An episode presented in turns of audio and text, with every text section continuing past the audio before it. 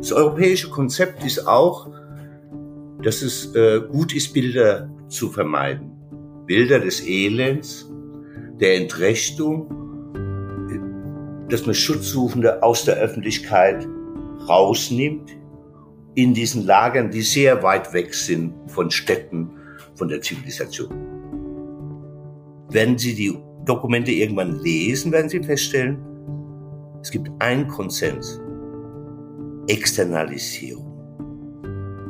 Hallo und herzlich willkommen zur neuen Folge von In aller Ruhe.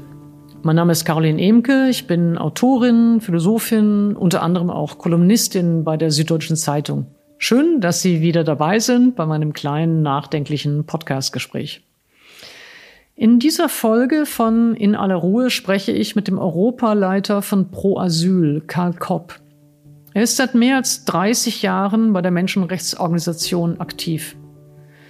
Pro Asyl berät Geflüchtete und deren Angehörige und setzt sich in Zivilgesellschaft und Politik für das Recht auf Asyl ein. Mit Karl Kopp habe ich über die bittere Wirklichkeit an den EU-Außengrenzen gesprochen, über Griechenland als abschreckendes Role Model der europäischen Asylpolitik, über die Lager in Libyen und was ihm trotz allem Hoffnung macht. Das Gespräch haben wir kurz vor dem EU-Innenministerinnen-Treffen zur geplanten Reform des Asylrechts im Juni geführt. Herzlich willkommen zu In aller Ruhe. Ich freue mich sehr auf und über meinen heutigen Gast, Karl Kopp. Herzlich willkommen. Ja, herzlichen Dank für die Einladung. Karl Kopp, ähm, Sie sind seit, ich glaube, 31 Jahren bei der Organisation Pro Asyl. In dieser Zeit war das Recht auf Asyl schon jemals so angefochten wie im Moment? Das ist eine schwierige Frage, weil damals haben wir um das Grundgesetz gekämpft. Ich bin praktisch asylrechtlich sozialisiert im Kontext von Hoyerswerda, Rostock, Mölln, Solingen, der Progrome und rassistischen Gewalt und massiven Gesetzesverschärfungen schon vor der Grundgesetzänderung. Und dann kam die Grundgesetzänderung, die, die Entkernung des Asylrechts. Und das ist sicher noch für mich heute eine sehr dramatische Zeit, sehr bleierne Zeit, eine blutige Zeit. Und heute kämpfen wir um das Asylrecht, den Menschenrechtsschutz.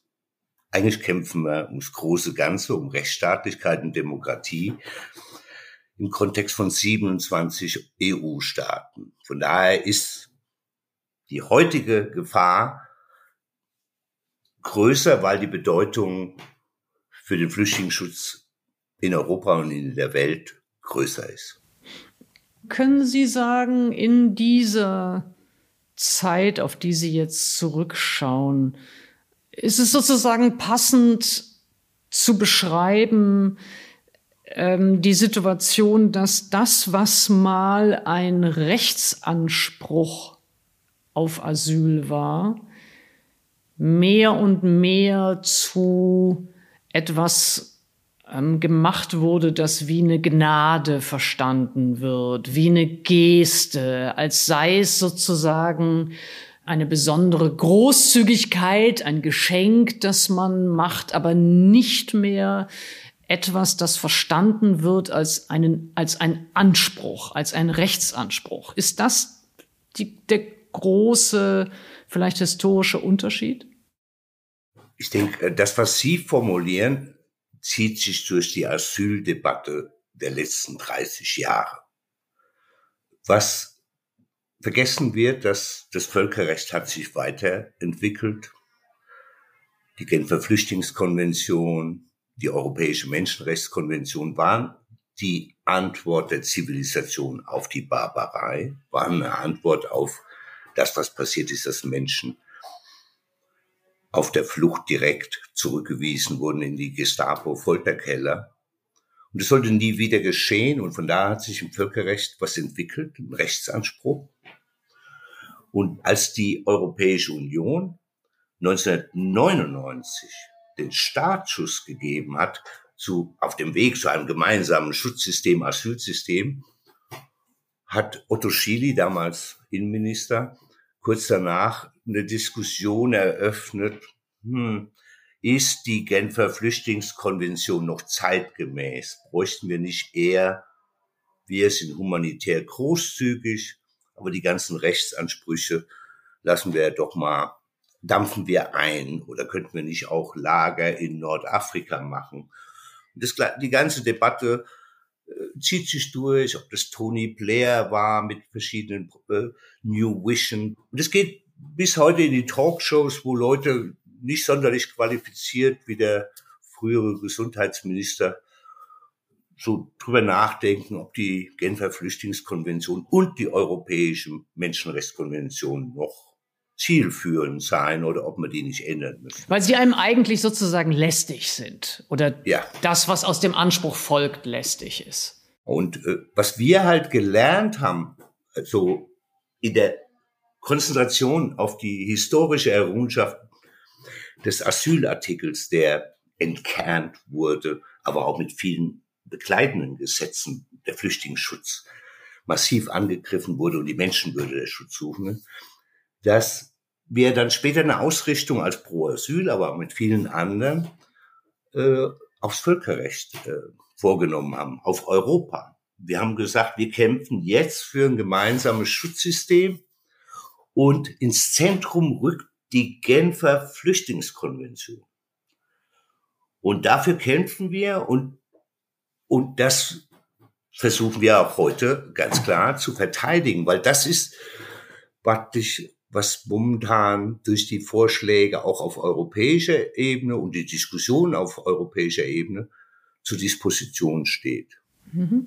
Wir kommen gleich auf die, ähm, auf sozusagen das EU-Treffen äh, der InnenministerInnen, bei denen über Asyl- und Sicherheitspolitik neu verhandelt wird. Ich würde ganz gern davor einmal einen Blick werfen auf die konkrete Situation an den EU-Außengrenzen. Ähm, denn das ist ja das, was nun äh, in den Fokus genommen wird. Und würde ganz gerne, vielleicht gehen wir verschiedene Orte durch oder verschiedene Teile sozusagen dieser EU-Außengrenzen und schauen uns einmal genauer an, wie dort der Schutz eigentlich aussieht.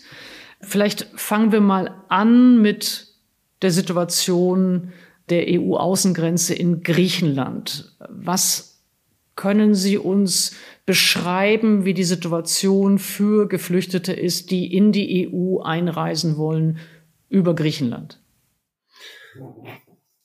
Es ist generell für mich sprachlich und ich denke für uns alle sehr schwer, den Grad der Verrohung an den europäischen Grenzen in, in dürren Worten zu fassen. Den Tod in der Ägäis, auch im zentralen Mittelmeer. Und von daher jetzt, wenn wir über Griechenland heute reden, im Jahr 2023, ist Griechenland ein Role Model die Blaupause für viele in Europa, wie Flüchtlingsschutz in Zukunft aussehen soll. Also Role Model, das, weil wir jetzt, weil wir einen Podcast haben, äh, kann man das ja immer nicht sehen. Also sozusagen in Anführungszeichen gesetzt ja. natürlich. Also ein negatives. Ja, Blau, ist, auch die Blaupause ist natürlich ja. negativ, weil es ja. ein toxisches Konzept ist. Mir ist es wichtig zu sagen, dass Griechenland im Namen Europas handelt dass alles, was dort geschieht auf den Ägäisinseln, aber auch in der Landgrenze im Namen Europas geschieht, von Europa finanziert wird.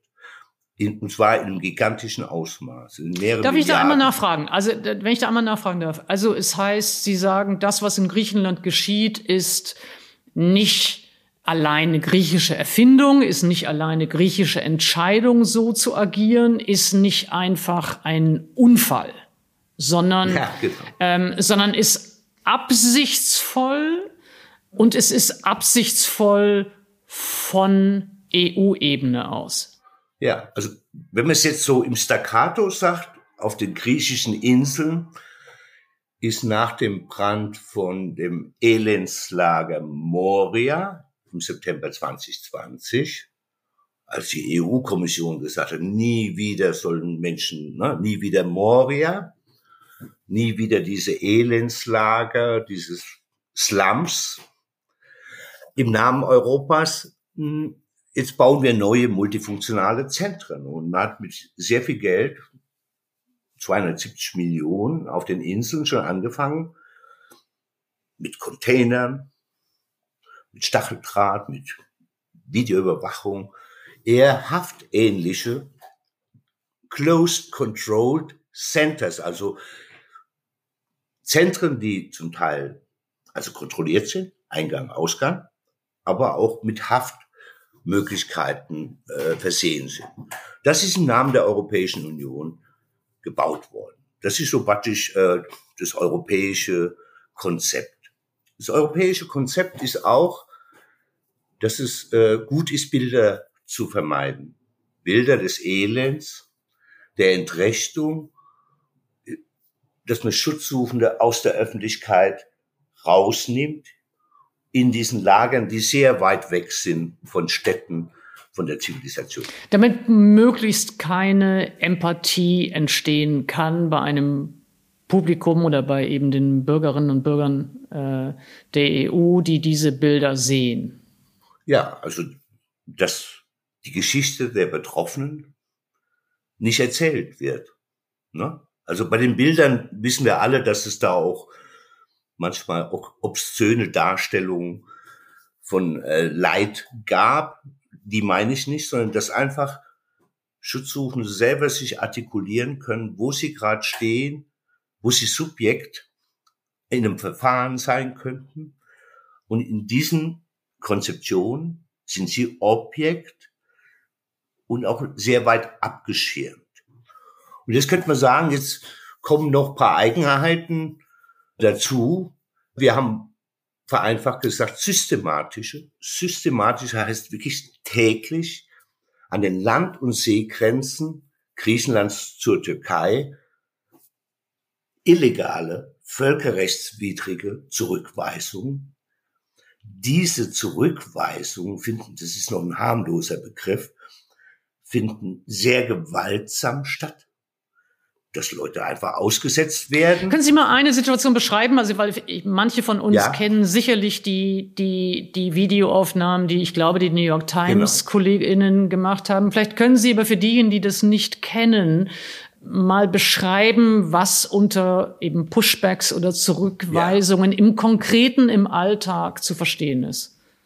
Kürzlich hat man praktisch ein Video gesehen von der New York Times veröffentlicht, wo Menschen, die schon auf einer griechischen Insel waren, Männer, Frauen, Kinder, aufgegriffen werden, auf ein Boot gebracht werden und dann später ausgesetzt werden in, in lebensbedrohender Art und Weise in der Ägäis. Das Neue ist, wir haben das vor laufender Kamera. Und das findet in der Ägäis statt, dann sterben auch Menschen dabei. Und es findet an der Landgrenze statt, auf eine Art und Weise. Sie müssen sich das vorstellen, Sie werden, Sie kommen an auf griechischem Territorium. Sie schicken Ihre Daten auch an die Behörden, an UNHCR, an Organisationen wie unsere. Und Sie sind schon auf dem Territorium der EU. Und Sie werden aufgegriffen, kurz illegal in nicht registrierten Haftzentren inhaftiert, da dort zum Teil misshandelt und dann werden sie von maskierten Formationen, Polizei, Grenzschutz, Milizen an den Fluss Evros gebracht und dann, auch wenn es sein muss, mit Gewalt zurückgeschickt auf die andere Seite der Türkei. Darf ich einmal kurz nachfragen, weil Sie weil Sie gerade eine Auflistung hatten, eine Aufzählung hatte, wer diese Zurückweisungen durchführt. Ja. Das ist also, wenn ich Sie jetzt richtig verstanden habe, eine Kombination von offiziellen Sicherheitsbehörden, Polizei oder Grenzschutz plus Miliz und wenn es, wenn Sie Hinweise darauf haben, dass es auch Miliz ist, wer bezahlt die? Ja, äh, also es ist eine Twilight Zone und das ist bewusst so, schon seit vielen Jahren. Sie als Journalistin werden nicht da sein, weil Sie gar nicht dahin kommen. Das ist auch militärische Sperrbeziehung. Und äh, es gibt kein Menschenrechtsbeobachtungsteam der Europäischen Union, die guckt, ob die Menschenrechte eingehalten werden. Das bräuchten wir. Und dann agieren Leute, um einen Fall zu nennen, der sehr dramatisch ist. Also es kommen zwei Brüder, ist jetzt ein konkreter Fall, mhm. aus Syrien, sind auf griechischem Territorium. Der eine Bruder ist schwer krank. Der, Können Sie sagen, in welchem Jahr das stattfindet? Also in, das war letztes Jahr. Mhm. Das ist noch sehr aktuell. Mhm. Und, äh, und dann versuchen sie den Notruf zu verständigen, dass ein Arzt kommt. Dann kommt dann Polizei. Und dann werden sie in ein Gefängnis gebracht oder in ja, eine Facility, wo viele andere Menschen sind. Und sie werden nicht registriert. Sie sind gar nicht da. Der Bruder hat große Schmerzen. Er sagt, er liegt im Sterben. Er wird misshandelt in diesem Kontext.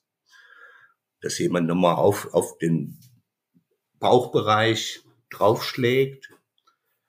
Und dann werden sie nachts an die Grenze gebracht und auf dem Weg Van stirbt der Bruder. Und dann wird der völlig geschockte, begleitende Bruder gewaltsam mit Waffengewalt, so Pistole im Anschlag, über die Grenze gezwungen, weil er wollte bei seinem toten Bruder bleiben. Und die Leiche des Verstorbenen während der Pushback-Operation, während der illegalen Zurückweisung, wird dann später auf der türkischen Seite des Flusses gefunden. So, das ist hochdramatisch, aber es drückt aus, also wir, jetzt reden wir nicht über ein Verfolgerland, wir reden über die Europäische Union. Und zu Ihrer Frage in diesem Kontext, das ist hochkomplex, arbeiten reguläre Grenzschützer nationalstaatlich. Interessant ist immer die Frage, was macht denn die europäische Einheit von Frontex, die präsent ist, vielleicht nicht in der, in der Operation beteiligt ist, würde ich sagen, nein, sie war nicht beteiligt, aber sie mit Überwachung und Kooperation kriegen sie natürlich auch diese Vorgänge mit. Bezahlt ist es immer am Ende des Tages vom Nationalstaat und vor allem von Europa durch verschiedene Geldtranchen im Grenzschutzbereich. Und dann kommt ein Folgeproblem, ein sehr großes Problem für uns, für den Rechtsstaat. Es passieren zehntausendfach diese Straftaten an verschiedenen Orten der Europäischen Union, Außengrenze. Es gibt Tote, schwer Verletzte, sexuell misshandelte Menschen. Und es gibt keine überwiegend keine Anklage. Es gibt keine Verurteilung der, es sind überwiegend Männer, aber der Täterin in Uniform. Und da haben wir noch ein anderes Problem, was das heißt für, für Betroffene, für Angehörige, was es bedeutet, dass es überhaupt keine Gerechtigkeit gibt. Also es passiert was ganz Schlimmes, aber in einem demokratischen Gemeinwesen und in einem Staatenverbund von 27 Demokratien immer noch offiziell gibt es keine Aufklärung und keine Verurteilung. Und dementsprechend lebt diese Kultur der Gewalt weiter. Die wissen, sie tun das im Interesse ihrer Regierung. Mhm. Ich würde ganz gern noch einen zweiten Ort oder eine zweite Passage, wenn man so will, der EU-Außengrenzen ähm, mehr anschauen, nämlich das Mittelmeer und, äh, und Libyen. Ich habe jetzt für unser Gespräch noch einmal nachgeschaut im Jahr 2023, also in diesem Jahr. Wir haben jetzt äh, Juni, aber der Stand, den ich rausfinden konnte, war zum Mai 2023 sind schon 1074 Menschen bei der Flucht übers Mittelmeer gestorben. Seit dem Jahr 2014 sind bis zu diesem Zeitpunkt mehr als 26.832 Geflüchtete im Mittelmeer ertrunken. Das sind die Zahlen derer, die gestorben sind bei dem Versuch, das Mittelmeer zu überqueren. Die Zahlen derer, die in Libyen in Lager gesperrt werden, in Libyen misshandelt werden, ähm, werden ja hiermit gar nicht erfasst. Ja? Ähm, also auch das, was, was Sie für Griechenland beschrieben haben, nämlich das Problem der Unsichtbarmachung der Situation der Geflüchteten an den EU-Außengrenzen. Deswegen würde ich sehr, sehr gerne darüber mit Ihnen sprechen, dass wir die yeah. wieder in, in den Blick nehmen, dass wir ähm, diese Erfahrungen, die verborgenen Erfahrungen sozusagen einmal adressieren. Können Sie uns beschreiben, wie die Situation von Geflüchteten äh, bei dem Versuch, überhaupt das Mittelmeer zu erreichen, bei dem möglicherweise dann gescheiterten Versuch, das Mittelmeer zu überqueren und der dann Zurückführung nach Libyen, wie die Situation in Libyen für Geflüchtete ist. Ja, das ist ein, eines der vielen traurigen Kapitel, dramatischen Kapitel der europäischen Flüchtlingspolitik. Ich würde sagen, das blutigste Kapitel der europäischen Flüchtlingspolitik. Wir haben also diese vielen Toten, die Sie benannt haben. Zur Erinnerung, 3. Oktober 2013 jährt sich dieses große Sterben vor Lampedusa, wo wir alle die Särge gesehen haben und Politikerinnen gesagt haben, nie wieder, das ist auch das berühmte nie wieder, das soll anders werden. Das Sterben muss ein Ende haben. Und die Zahl, die Sie genannt haben, ist genau der Zeitraum nach dem nie wieder von Lampedusa, 3. Oktober 2013. 26 ne? Tote haben sie dokumentiert. 26.000 seit 2014, genau. Ja.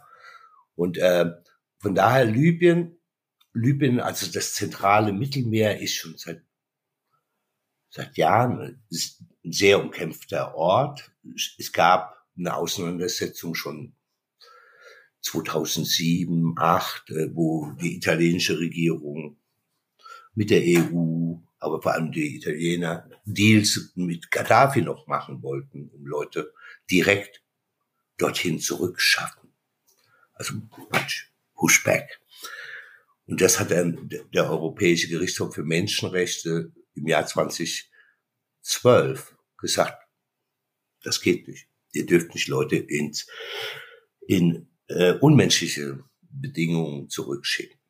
Und deshalb ging man nicht nur Italien, dann auch Europa, auch die alte Bundeskanzlerin Merkel 2017 ging man gemeinsam rein und sagt in der Erklärung von Malta, Kooperation mit der libyschen Küstenwache, Ausstattung, Finanzierung, Ausbildung und so weiter. Und dann hat man praktisch die Menschenrechtsverletzungen delegiert an Dritte, die man dafür bezahlt. Und die machen Pullbacks. Die fangen ab, Bootsflüchtlinge und schaffen sie in Folterhaftlager zurück, in Vergewaltigungslager. Und zwar tausendfach jedes Jahr.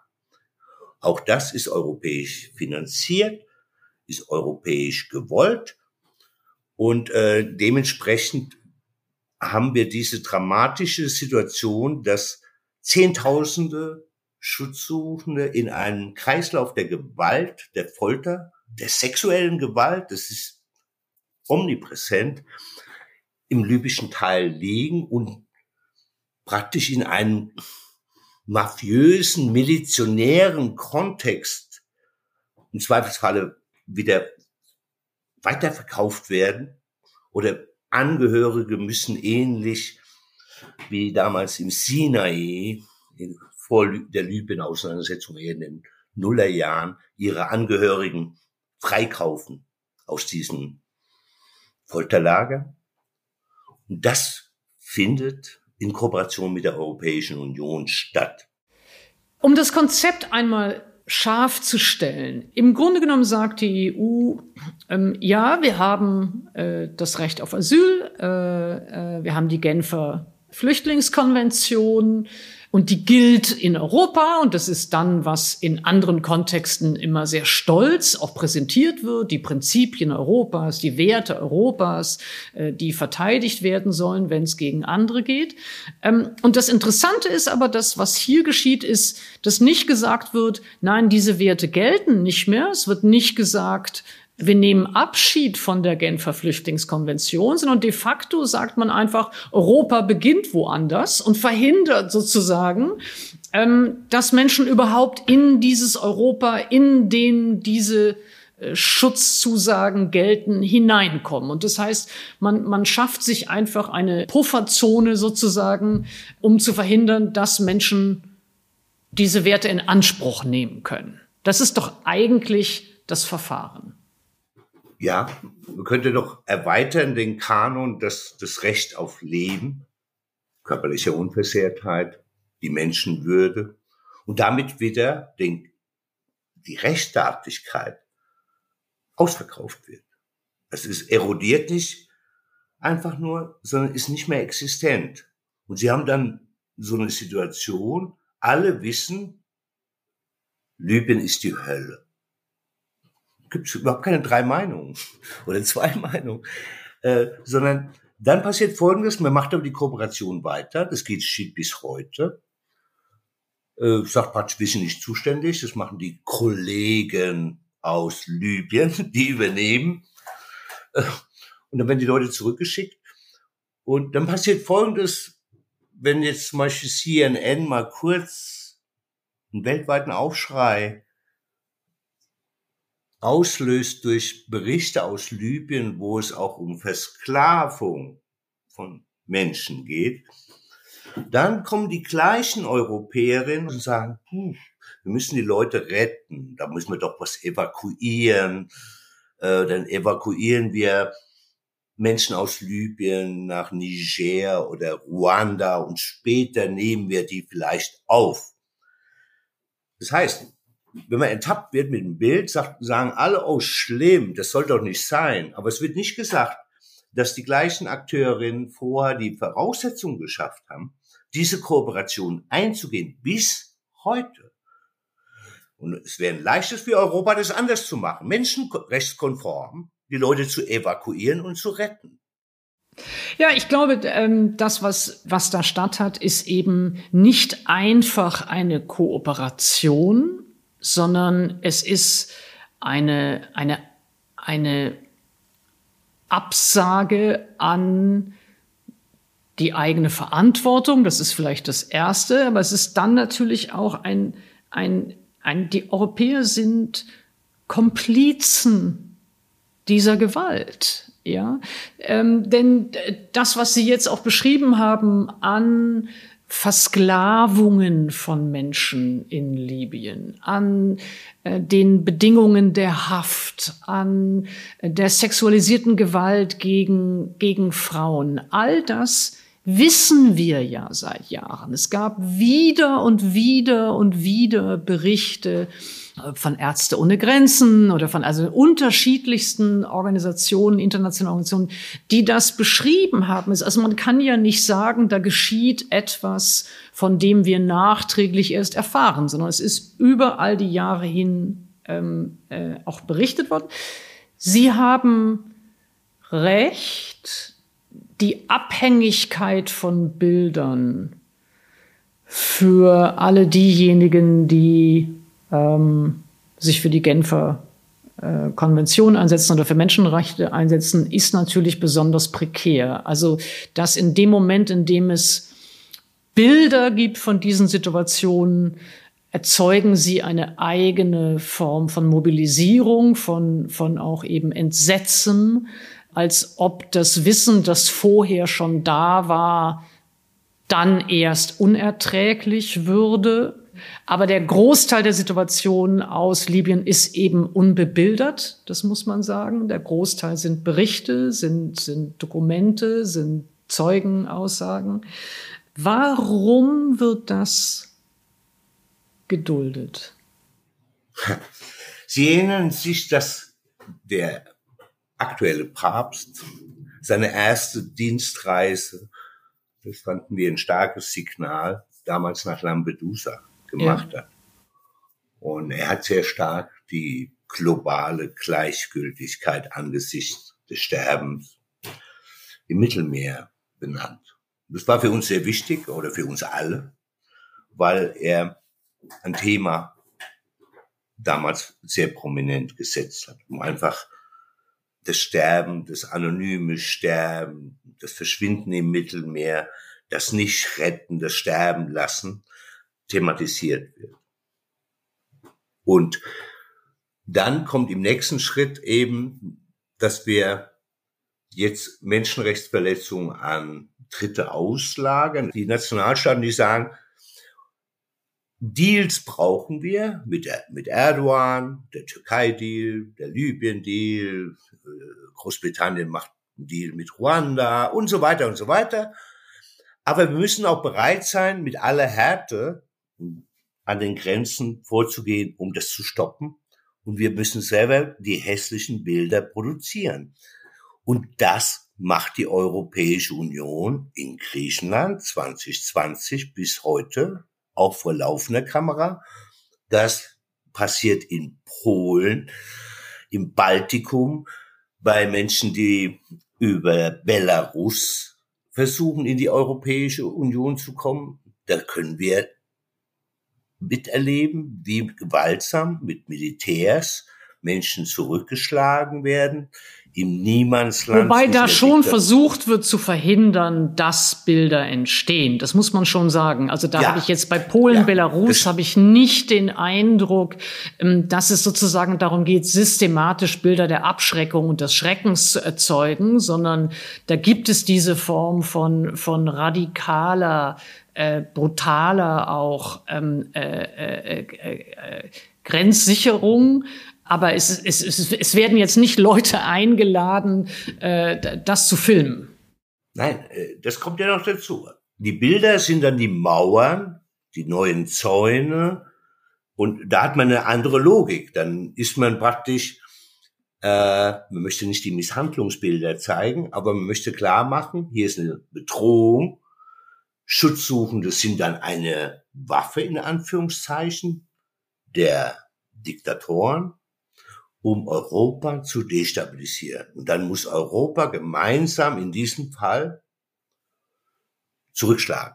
Ich glaube, dass der Teil ja auch stimmt. Also es ist man sozusagen, man kann ja den dehumanisierenden Umgang mit Geflüchteten an der Grenze äh, Belarus-Polen jetzt kritisieren und gleichzeitig sagen, natürlich stimmt es, dass da Geflüchtete als Instrument genutzt werden sollten, um Europa zu destabilisieren. Also ich glaube, dass, dass die Beschreibung ja gar nicht falsch ist. Ähm, natürlich ist es Immer in dem Maße, in dem Maße, in dem die europäische Staatengemeinschaft ähm, Migration und Flucht als Gefahr postuliert.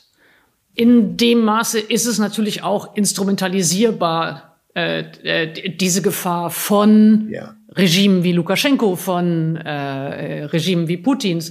Ähm, also ja. äh, ich will Darf nur sagen, ein, dass ein Einschub ja. machen für ein ganz positiven Beispiel. Mhm. Äh, dramatische Geschichte, völkerrechtswidriger Angriffskrieg Russlands auf die Ukraine. Es kommt zu Flucht. Die Fluchtwege sind offen. Wunderbar, ganz wichtig. Wir sind solidarisch mit der Ukraine. Wir gehen, wir sind solidarisch mit den Schutzsuchenden. Und wir finden, oder Europa findet, innerhalb von kürzester Zeit äh, eine, eine gute Lösung. Wir sagen, wir machen keine Zwangsverteilung. Wir lassen die Leute ankommen. Wir nutzen die Mobilität der Menschen, ihre Familienbindung und dann kriegen die einen Status, vorübergehender Schutz und das klappt. Und da werden in Deutschland über eine Million Menschen aufgenommen. Äh, da hat man richtig gehandelt. Jetzt könnte ich sagen, das ist doch ein gutes Modell. Und dann reden wir von der größten Fluchtbewegung nach 1945 auf dem europäischen Kontinent. So. Und das heißt, wenn Staaten, wenn der politische Wille da ist, bin ich in der Lage, Schutzsuchende menschenwürdig aufzunehmen, kluge Konzepte, die nicht Zwangskonzepte sind, zu fahren, dass sie schneller ankommen, um, damit sie überhaupt mit ihrem Leid klarkommen. Und ne, da könnte ich auch sagen, da gibt es Instrumentalisierung und so weiter, aber ich kann einer Instrumentalisierung in Anführungszeichen begegnen, dass ich meine Werte hochhalte, verteidige und klar mache, du bist ein Diktator, wir sind eine Demokratie, bei dir gelten nicht die Menschenrechte, hier gelten sie. Menschenwürde ist first. Und dann kann man einen anderen Talk machen. Aber das geschieht zeitgleich. Absolut. Ich glaube, das Beispiel der Ukraine ist wirklich ähm, gut und wichtig. Äh, ich äh, bin auch sehr froh, dass Sie es an dieser Stelle aufgemacht haben, denn ähm, natürlich zeigt ähm, das Beispiel der ukrainischen Geflüchteten, ähm, was geschieht, wenn die Wahrnehmung der Figur des oder der Geflüchteten äh, eine andere ist, wenn das Blickregime auf Flucht ein anderes ist, wenn die Menschen, die fliehen, als bedroht, als in Not, als bedürftig und eben nicht markiert und konstruiert als äh, Gefahr, als gewaltbereit, also was immer dann die rassistische Konstruktion äh, des Geflüchteten als, als eben Gefahr bedeutet. Das ist, äh, ich, meine, man, man, man kann es bei, bei, bei der Ukraine, ähm, ich fürchte, man muss es äh, natürlich auch umgekehrt fragen, wären sie so aufgenommen worden, wenn sie nicht so aussehen würden und nicht eben wahrgenommen würden, gedeutet würden als ähnliche ich sag mal so. Ja. ja.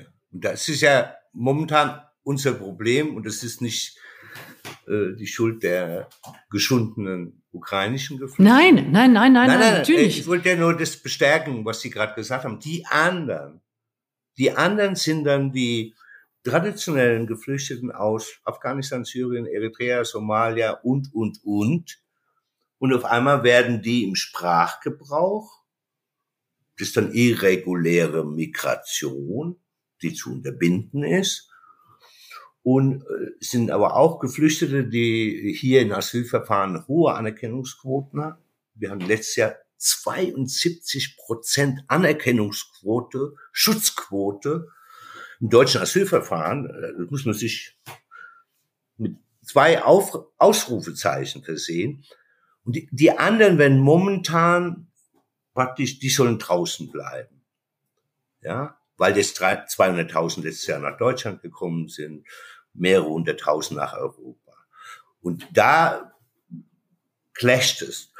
Man hat ein gutes Modell, man hat eine schnelle Einigung, auch dank der Bundesregierung, würde ich sagen, hingekommen angesichts der, des Dramas der Geflüchteten aus der Ukraine.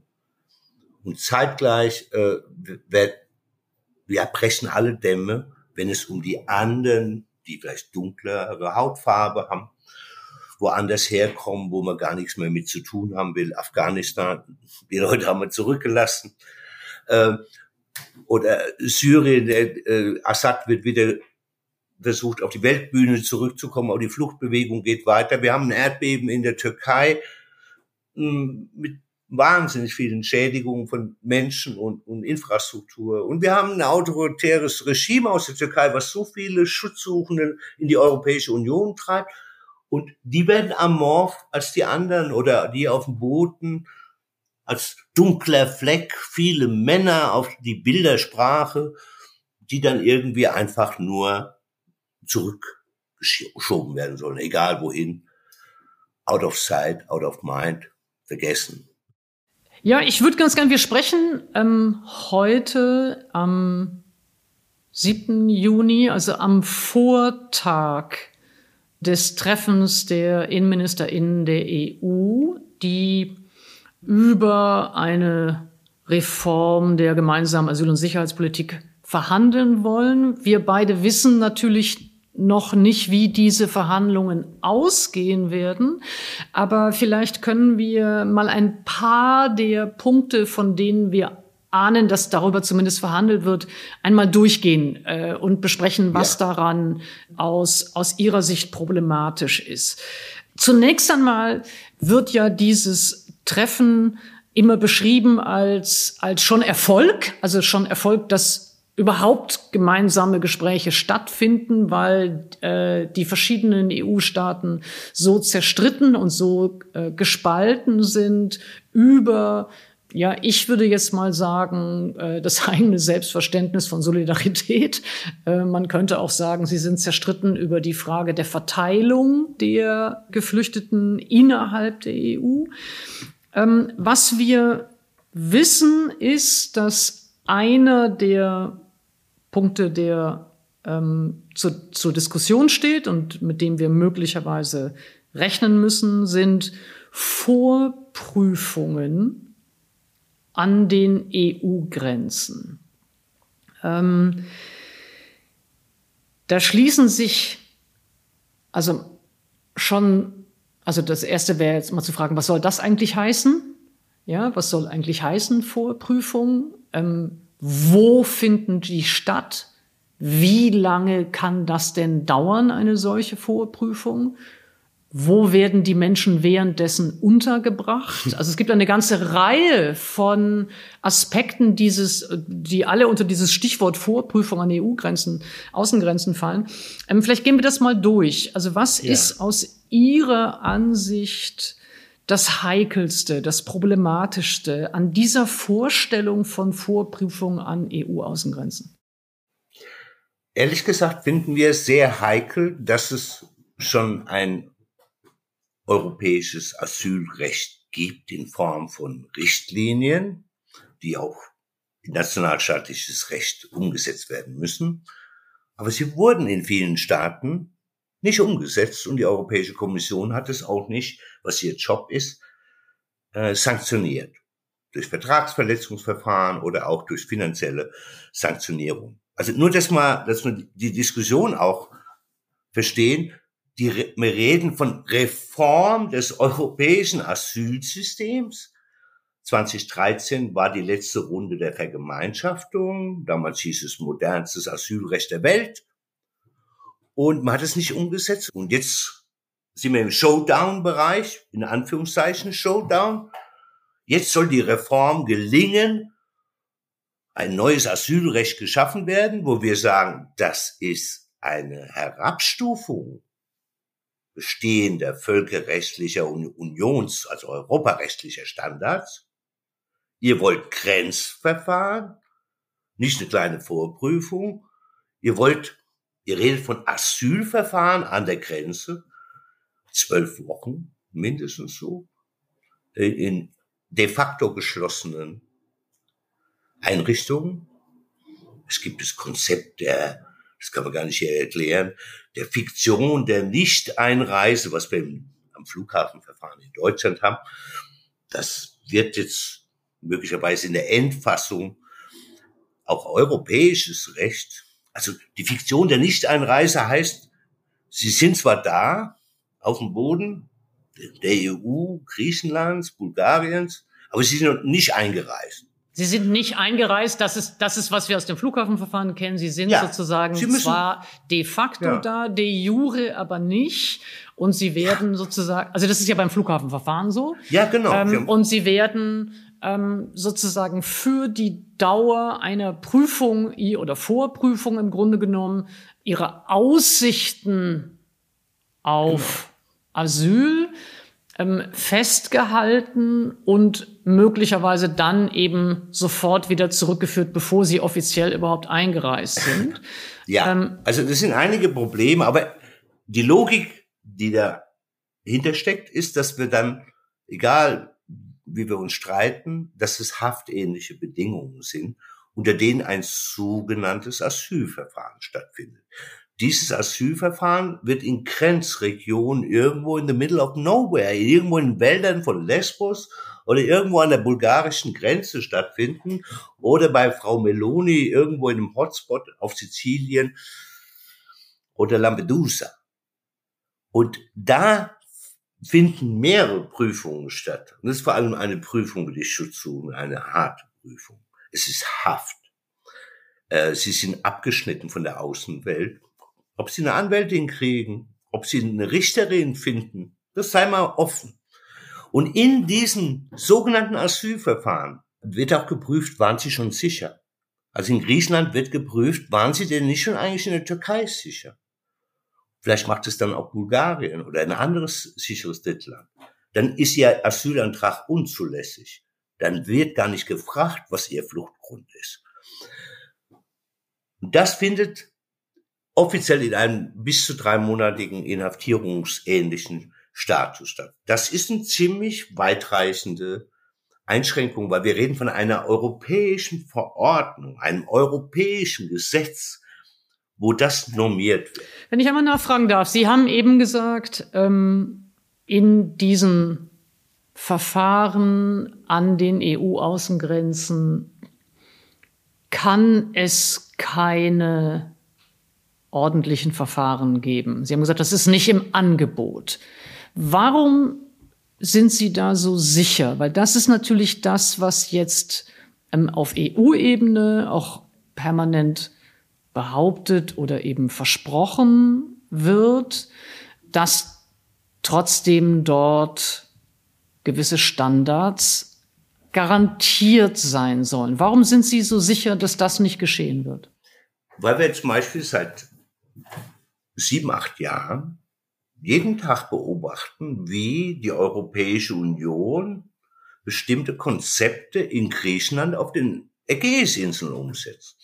Und wir haben selbst da mit viel Geld der Europäischen Union, mit der ständigen Repräsentanz der Europäischen Union, einer Taskforce, mit ganz vielen NGOs und der schwierigsten Bedingungen ein bisschen minimale Rechtsstaatsanforderungen durchgesetzt vor, vor, vor Gericht, vor, vom Europäischen Gerichtshof für Menschenrechte beispielsweise. Das funktioniert da nicht mit viel Geld, sehr viel Geld. Und es funktioniert erst recht nicht woanders mit an Orten, die sie äh, wo sie die Namen noch nicht mal gehört haben. Und das Grundproblem, nur damit, äh, äh wir haben über 93 geredet, über die Grundgesetzänderung. Damals gab es 14 Stunden Bundestagsdebatte erhitzt, weil es eine historische Entscheidung war, das Grundgesetz zu verändern, den Asylparagraphen sozusagen, den Artikel 16 zu entkernen. Aber heute findet diese Debatte nur mit halbgaren Informationen statt. Also ich, es gibt einen kleinen, erleicht, äh, einen kleinen Kreis, der überhaupt die aktuellen Vorschläge hat. Und ich kriege die Vorschläge als Fachperson durch geleakte Dokumente. Und äh, ich gucke praktisch mit meinen Kolleginnen in, in Europa, wo wir gerade stehen im Wasserstand. Was ich damit sagen will, ist, äh, Europa, die EU diskutiert toxische Vorschläge der Europäischen Kommission, wirklich toxische Vorschläge. Und die werden im Rat bei den Mitgliedstaaten im Wettlauf der Restriktion verschlimmbessert. Und da, wo man keine Einigung findet, macht man eine Kannbestimmung. Ich, ich würde ganz gern zwei Punkte rausnehmen aus dem, was Sie gesagt haben und vielleicht noch mal etwas vertiefen. Ähm, das eine ist die Frage der Unterbringung für die Dauer dieses Verfahrens und die Frage, was heißt das eigentlich für geflüchtete Minderjährige? Nach allem, was ich in den letzten Tagen gehört habe, wird jetzt dann auch diskutiert, was eigentlich als minderjährig zählt. Also ich hätte jetzt mal so naiverweise angenommen, zählt alles unter 18. Anscheinend soll jetzt aber äh, umdefiniert werden, was als Kind gilt. Und als Kind gilt jetzt oder minderjährig gilt jetzt nicht mehr unter 18, sondern, wenn ich das richtig verstanden habe, unter 12 oder unter 13. Also diesen Punkt würde ich ganz gerne noch, noch klären. Wer wird dann da wie untergebracht? Und dann im zweiten Schritt nochmal etwas genauer auf diese Frage, was Sie eben angesprochen haben, die Frage der Zurückführungen und wohin eigentlich zurückgeführt und mit wessen Einwilligung wird da eigentlich zurückgeführt. Vielleicht fangen wir nochmal mit der Unterbringung an und die Frage, wer wird dann dort für die Dauer von ja, drei Monaten eigentlich festgesetzt. In Deutschland gibt es genau über diesen Punkt, den Sie jetzt gerade beschreiben, äh, sozusagen ein Streit. Die Zivilgesellschaft wirft der Ampel vor, auch den Grünen speziell und den Sozialdemokratinnen, dass sie ihren Koalitionsvertrag verraten, menschenrechtliche Standards aufgeben. Weil äh, die deutsche Position war bis jetzt das Leitern in den europäischen Außengrenzen beenden und die Pushbacks beenden. Und das ist ein guter Ansatz. Äh, das wäre auch für unsere Leitplanke für diese Verhandlungen. Jetzt sagt die Bundesregierung, auch Frau Baerbock, die Außenministerin, wir werden alles dafür tun, dass Kinder nicht in diese Grenzverfahren unter de facto Haftbedingungen kommen. Äh, wenn Sie sich die aktuellen Über also die internen Dokumente aus dem Rat der Mitgliedstaaten anschauen, ist es eine minoritäre Position. Und es ist auch unklar, ob die Ampel bereit ist, Menschenrechtsstandards in den Verhandlungen als rote Linien durchzuhalten. Und Stand heute würde ich sagen, mindestens, es werden nicht alle Kinder aus den Grenzverfahren rausgenommen. Ihre Definition mit 18 ist vollkommen richtig. Das wäre eigentlich der Mindeststandard. Sondern es, es geht momentan, ob bis 12 das geht. Und einige Staaten sagen, macht es gar nicht, weil sonst werden die Kinder missbraucht, um das Grenzverfahren zu umgehen. Also wenn er da Ausschlussgruppen formuliert, von daher ist es nicht in Stein gemeißelt. Und von daher befürchten wir, dass in zukünftigen Grenzverfahren eben auch Familien mit Kindern äh, drin sein werden. Und dann sieht die Arbeit von unser, unseren Partnerorganisationen so aus, dass man die Vulnerabilität beweisen muss. Das heißt, wir haben eine Auseinandersetzung. Ich ist nicht nur ein Kind, sondern da ist noch ein körperliches Gebrechen, da ist eine Traumatisierung, da ist ein Handicap, da ist eine schwere Erkrankung, damit man die Leute rausbekommt. Ja, das ist ein wahnsinniger Kraft. Zweite Auseinandersetzung ist zu verhindern in den Grenzverfahren, dass die Leute nicht in unsichere Drittstaaten, Stichwort Türkei-Deal, zurückgeschickt werden. Und dann versuchen, dass sie dann möglichst schnell rauskommen aus diesen Haftverfahren und einmal ihre Fluchtgeschichte in einem rechtsstaatlichen Verfahren darlegen können. Und das geht nicht unter miesen Bedingungen, das geht nicht unter Haftbedingungen, das geht nicht unter nicht adäquaten äh, sozialen Ausgestaltungen. Wenn Sie Angst haben und keine Unterstützung, vielleicht auch nicht mal adäquate Sprachmittlung vor Ort, ne? dann werden sie auch als ihr Schicksal, auch ihr traumatisiertes Fluchtschicksal kaum darlegen können.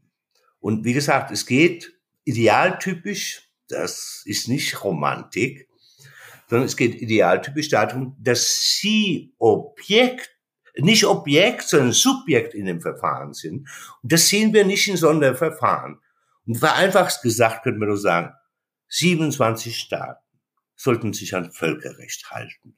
Dann prügelt man die Menschen an der Grenze nicht zurück. Sie haben Zugang auf ein faires Asylverfahren und dann und auf menschenwürdige Aufnahmebedingungen, keine Parkbank, keine Haftzelle. Und dann gucken wir, ob wir ein solidarisches Aufnahmesystem, da lassen wir uns inspirieren von dem Ukraine-Modell, in Europa etablieren. Mhm. Das ist doch eigentlich das, was wir halten wollen. Und jetzt kommen die mit allen Maßnahmen, Grenzverfahren, und Sie werden Sie die Dokumente irgendwann lesen, werden Sie feststellen, es gibt einen Konsens. Externalisierung.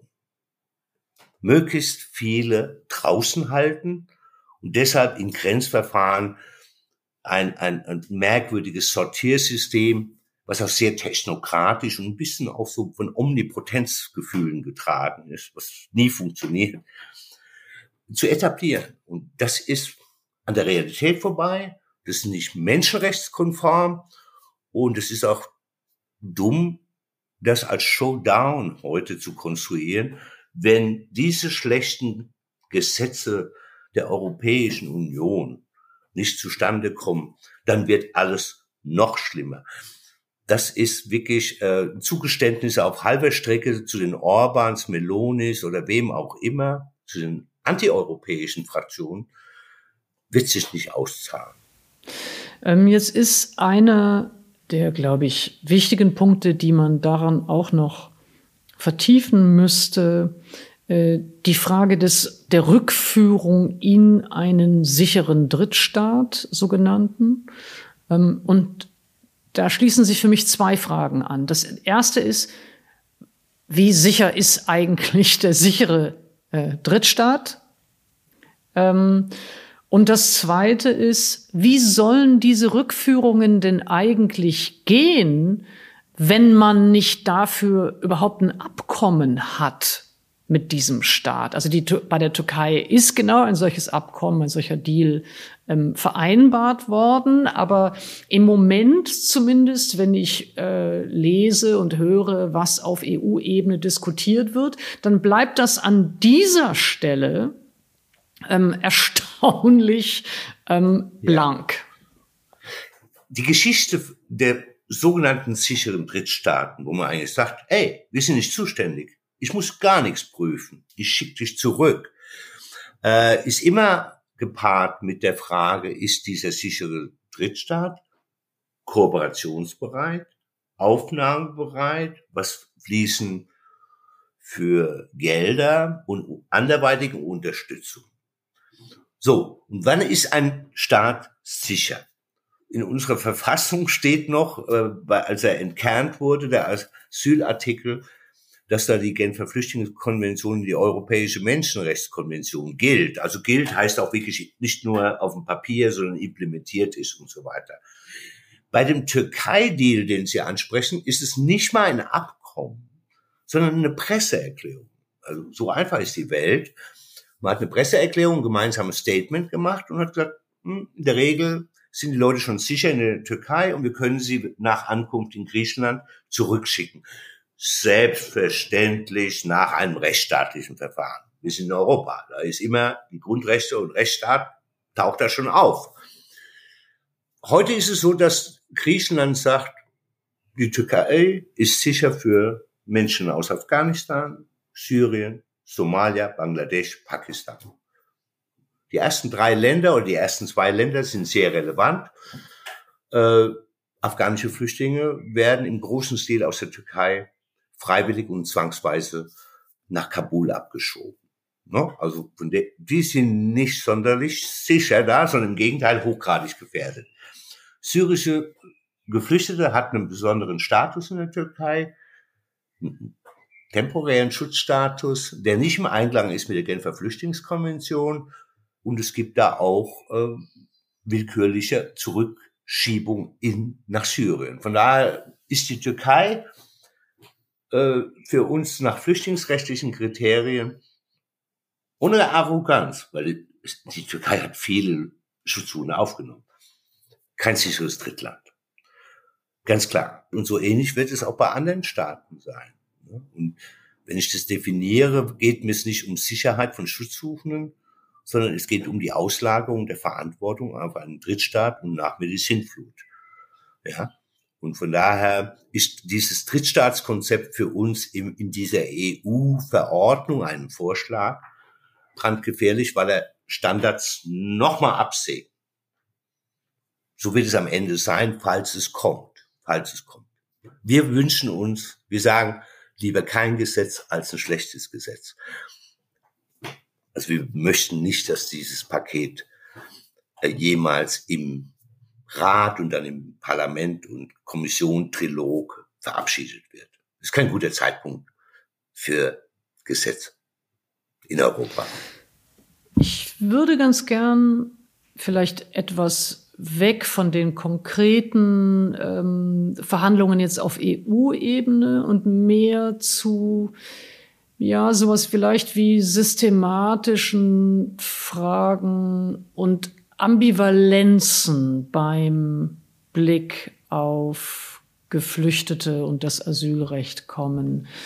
Das eine ist, das haben Sie auch schon ähm, erwähnt, eben, dass es ähm, immer wieder Maßnahmen gibt, die der Abschreckung dienen. Und die ganze politische Konzeption von Abschreckung beruht ja auf der Vorstellung, dass es bei Flucht und Migration Push- und Pull-Faktoren gibt. Also Push-Faktoren, diejenigen, die Menschen zur Flucht drängen, also Krieg, äh, politische Verfolgung, sexualisierte Gewalt, äh, Entrechtung. Ähm, und dass es Pull-Faktoren gäbe, nämlich die Aussicht auf demokratische Verhältnisse, die Aussicht auf Wohlstand, die Aussicht vielleicht auch nur auf ein, auf ein etwas besseres Leben als hm. äh, äh das bisherige.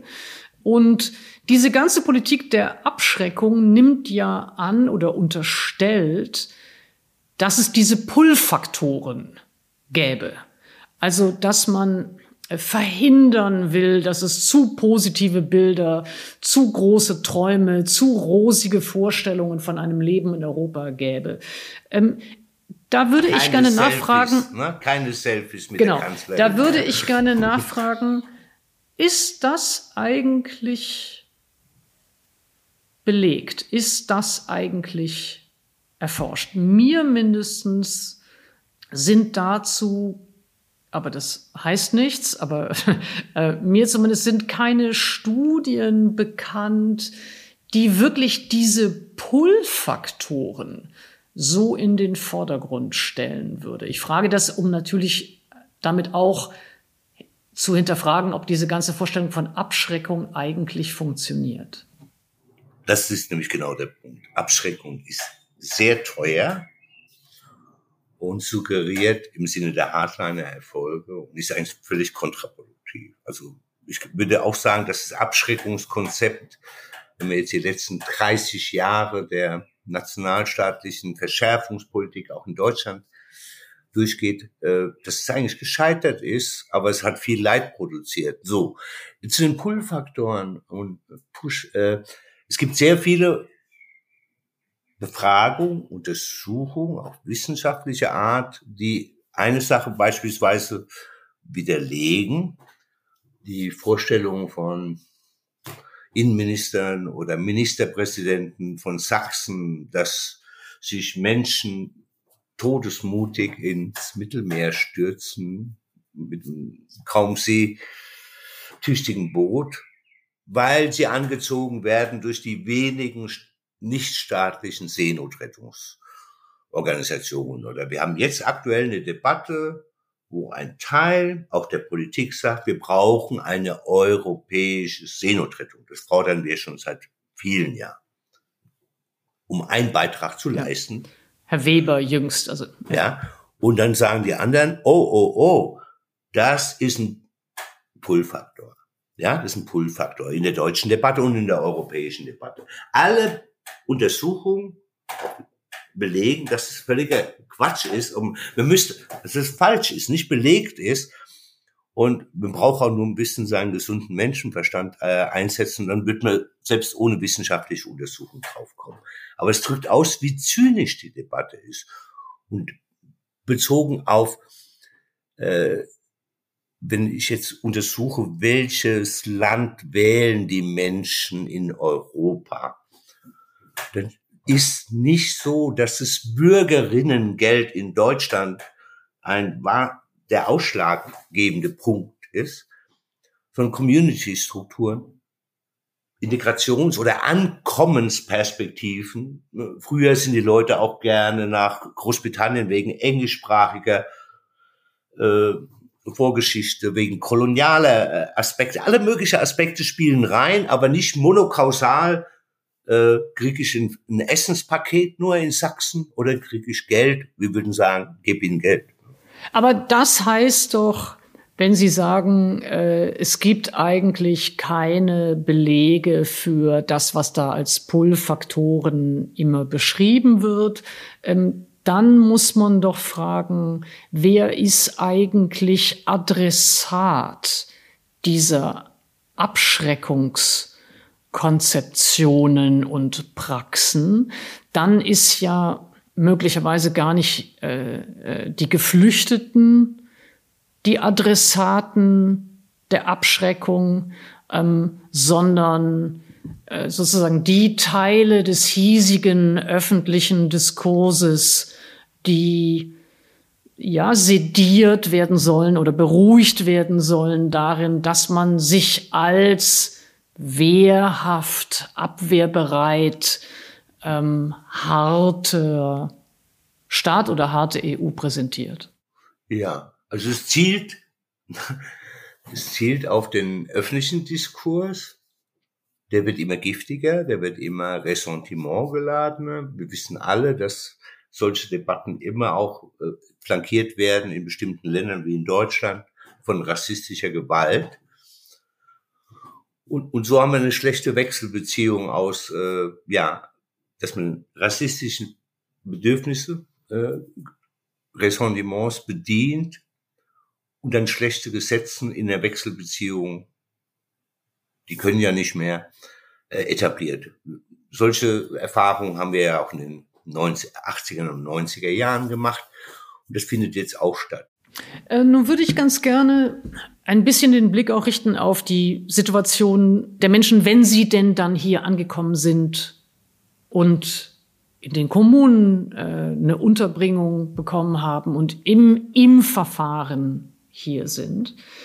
Ähm, und zwar nicht sozusagen auf der normativen Ebene es diskutieren, sondern wirklich auf der praktischen Erfahrungsebene. Also es ist ja eines zu sagen, man möchte den Anspruch ähm, auf äh, Asyl, den Anspruch auf Schutz nach der Genfer Flüchtlingskonvention nicht nur behaupten, sondern auch umgesetzt sehen.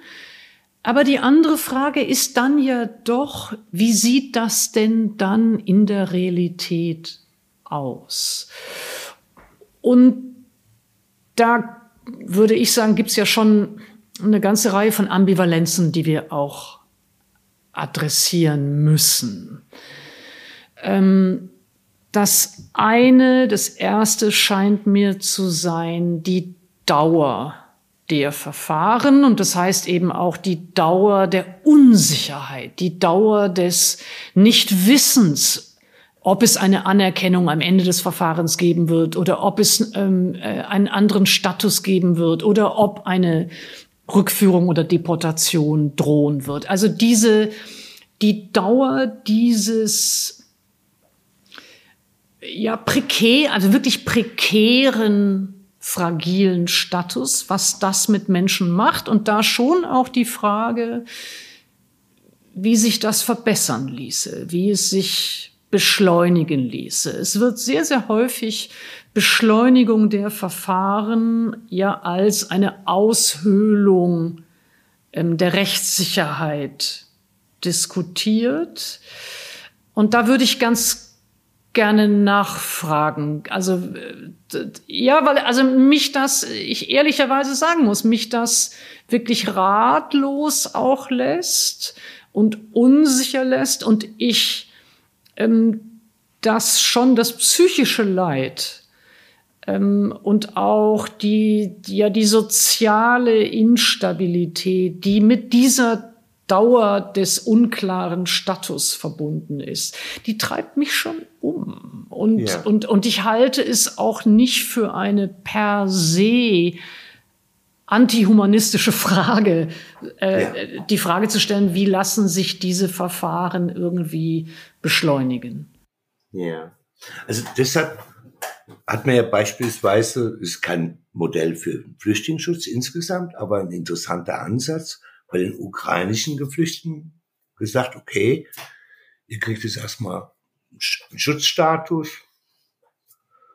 der kann verlängert werden bis zu drei Jahren und dann wird man, ne, dann wird man weitersehen. Viele werden dann da bleiben. Es ist vorübergehender Schutz, aber ihr kriegt alle Recht. Der Vorteil ist, sie, sie haben nicht jetzt beim Bundesamt im, äh, einen Flaschenhals, dass sie eine Million Verfahren äh, eröffnen müssen, ne? sondern sie, sie kommen vergleichsweise unbürokratisch in die Integration oder in die Ankommens, in die Partizipationsphase, Arbeitsmarkt, Kita und so weiter. So, das ist erstmal ein interessanter Ansatz, um Bürokratie, äh, wenn es große Fluchtbewegungen sind, da was zu machen. Äh, Sie haben die Kommunen angesprochen und äh, die sind die Maschinerien, die Menschen in die Gesellschaft bringen. Die spielen einen integralen Bestandteil. Und ein Teil der Kommunen ist am Limit. Ein Teil der Kommunen sagt, äh, ja, das ist eine Herausforderung, aber wir schaffen das. Es gibt immer noch Nehmen wir Leute, mal die, die am Limit sind. Nehmen wir mal die, bei denen wir sagen, das ist glaub, das ist eine glaubwürdige, ernsthafte, seriöse Beschreibung von ja, einer Überlastung. Ähm, mhm. Nehmen wir mal die. Äh, wie, wie, hm. wie, also, wie kann man damit umgehen? Ja, also die anderen kommen besser weg, weil sie nach 2015 äh, als im Sommer der Flucht oder der Migration, äh, wo sehr viele Schutzsuchende ankamen, Infrastruktur aufgebaut haben, aber auch zivilgesellschaftliche Verschränkungen zu kommunalen Institutionen beibehalten haben oder weiterentwickelt haben und äh, dementsprechend besser mit den Herausforderungen aus normaler, traditioneller Flucht plus Aufnahme ukrainischer Geflüchteter klarkommen. Also das wäre auch für die anderen, äh, die aus verschiedenen Gründen sagen, wir können nicht mehr, weil es oft auch politisch inspiriert ist, sinnvoll. Dass die Kommunen das ausbaden, was an viele Jahre an fehlenden Investitionen auch in Infrastruktur geschehen ist. Oder natürlich baten die Kommunen auch aus, dass es nicht adäquat Wohnraum gibt, menschenwürdigen Wohnraum für sozial Benachteiligte, ganz generell, dass der soziale Wohnungsbau so runtergefahren wurde und so schwer ist, den wieder hochzufahren. Also wir merken an vielen Punkten, wo vorher gespart wurde, kaputt gespart wurde in der Infrastruktur, in den Schulen, im Gesundheitswesen, äh, das kommt unten in der Kommune an als, als, als Problem, auch bei der Flüchtlingsaufnahme. Das muss man ernst nehmen und es ist verdammt schwer, Versäumnisse über viele Jahre da zu kompensieren. Ist, ist ganz klar. Wenn ich das nur einmal nochmal ähm, ja? aufnehmen darf, weil ich glaube, es wichtig ist, diese Fragen, ähm, also die Fragen der, der objektiven Herausforderungen für Kommunen mit Geflüchteten umzugehen. Also das eine, was Sie angesprochen haben, ist eben Unterkünfte, äh, also eben Wohnraum, der insgesamt schon prekär und zu teuer ist. Natürlich auch äh, Sprachkurse, Bildungsangebote, aber auch, ich glaube, das sollte auch nicht vergessen werden und auch nicht geleugnet werden. Natürlich sind da auch sehr viele Menschen, ähm, äh, die traumatisiert sind, die versehrt sind, die, ähm, ob durch die Gewalterfahrungen in dem Herkunftsland, ob durch die Gewalterfahrungen auf der Flucht, ob möglicherweise auch dann durch eben genau diese Unsicherheit des Status, wenn sie einmal hier angekommen sind. Auch das, glaube ich, ist eine, eine, ein wichtiger Punkt, den man, den man benennen muss, um zu sagen, auch dafür braucht es Kapazitäten, dafür ja braucht es Betreuung, die ist auch nicht einfach da. Wir wissen auch, wie schwer es schon ist für Menschen, äh, die hier, äh, die hier immer schon leben, äh, ne, ja. auch nur Psychotherapie äh, zu ja. bekommen. Also das ist ja. sozusagen natürlich unter insgesamt knappen Ressourcen, wenn man das mal so neutral sagen will.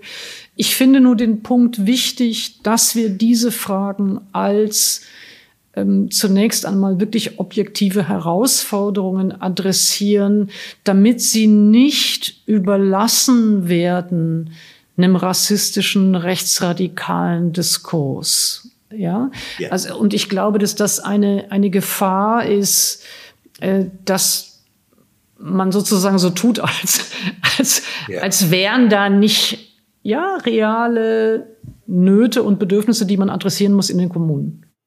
Sie haben vollkommen recht. Äh, Gerade mit dem Beispiel äh, zum Schluss, dass man sagt, es sind sehr viele Menschen, die aus der Herkunftslandsituation, aber vor allem auch, das ist leider so, äh, durch die Fluchtsituation, die Umstände der Flucht in den Transitstaaten, die Gewalterfahrung, äh, schwerst traumatisiert. Und die Aufnahmegesellschaft in Europa, auch in Deutschland, ist in der Dimension nicht vorbereitet.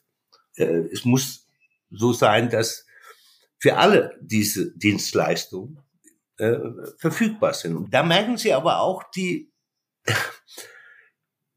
die ganz schwierigen gesellschaftlichen Folgekosten von Abschreckung. Denken Sie daran, es macht, gut, da habe ich jemand zwei Jahre in dem alten Moria oder in dem neuen Moria in Griechenland gehalten, möglicherweise mit vielen verdeckten Gewalterfahrungen, auch von Kindern, Frauen. Und die Leute müssen hier überleben, müssen zurückkommen zum Le Leben. Ja, gehen arbeiten, alles mögliche, aber die sind schwer verletzt. Und haben wir die Infrastruktur, um das besser zu machen? Wir brauchen die Infrastruktur. Ich glaube, ähm, dass es eben beides braucht. Also es braucht ähm, die Durchlässigkeit rein zum Arbeitsmarkt, ja, die Durchlässigkeit rein zu ja, zur Partizipation in dieser Gesellschaft. Auch das ist schon natürlich voraussetzungsvoll. Also natürlich gibt es die Frage der Anerkennung der jeweiligen vorherigen Berufsausbildung oder die Anerkennung der akademischen Abschlüsse, die woanders erzielt wurden, dass diese Fragen beschleunigt werden. Und also jetzt mal ganz zu schweigen von der ganzen Fachkräftediskussion, die haben wir jetzt ja gar nicht aufgemacht, weil wir über Asylrecht reden, aber, ähm, aber ich glaube eben, dass man gleichzeitig ehrlicherweise sagen muss, es wird Menschen geben, die werden nicht sofort arbeiten können.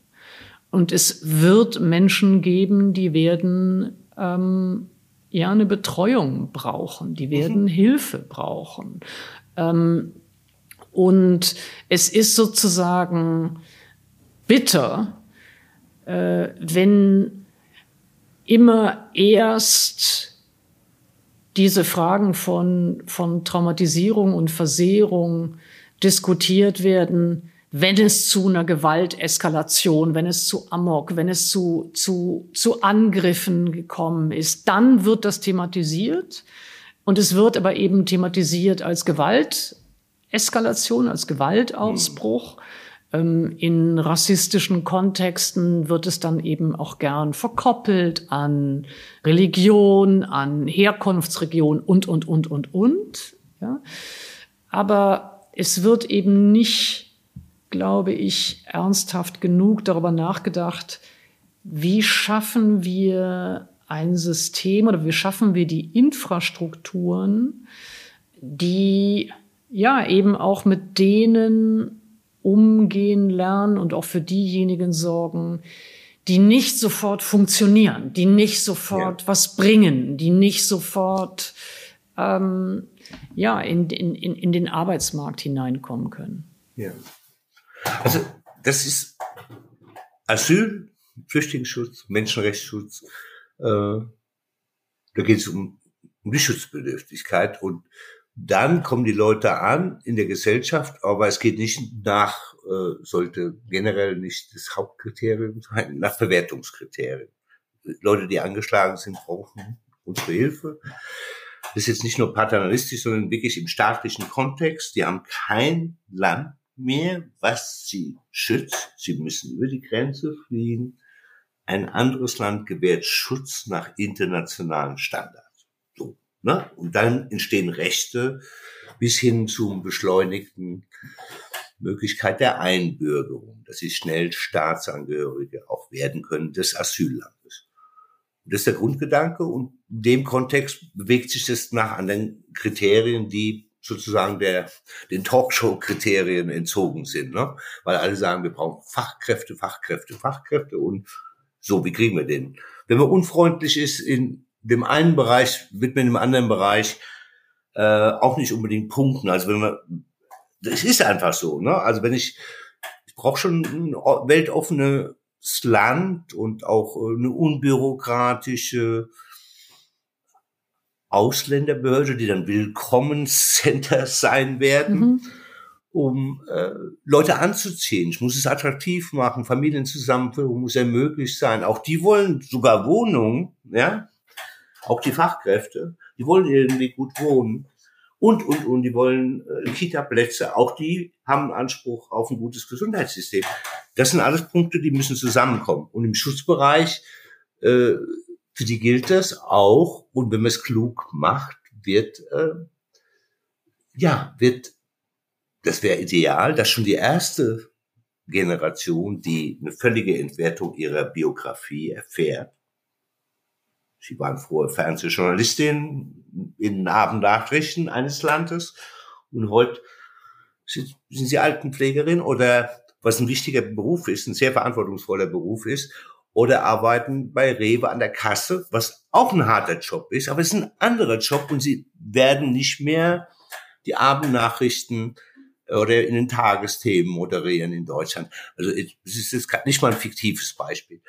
So, äh, und, aber trotzdem versuchen die schon anzukommen, sehr hart.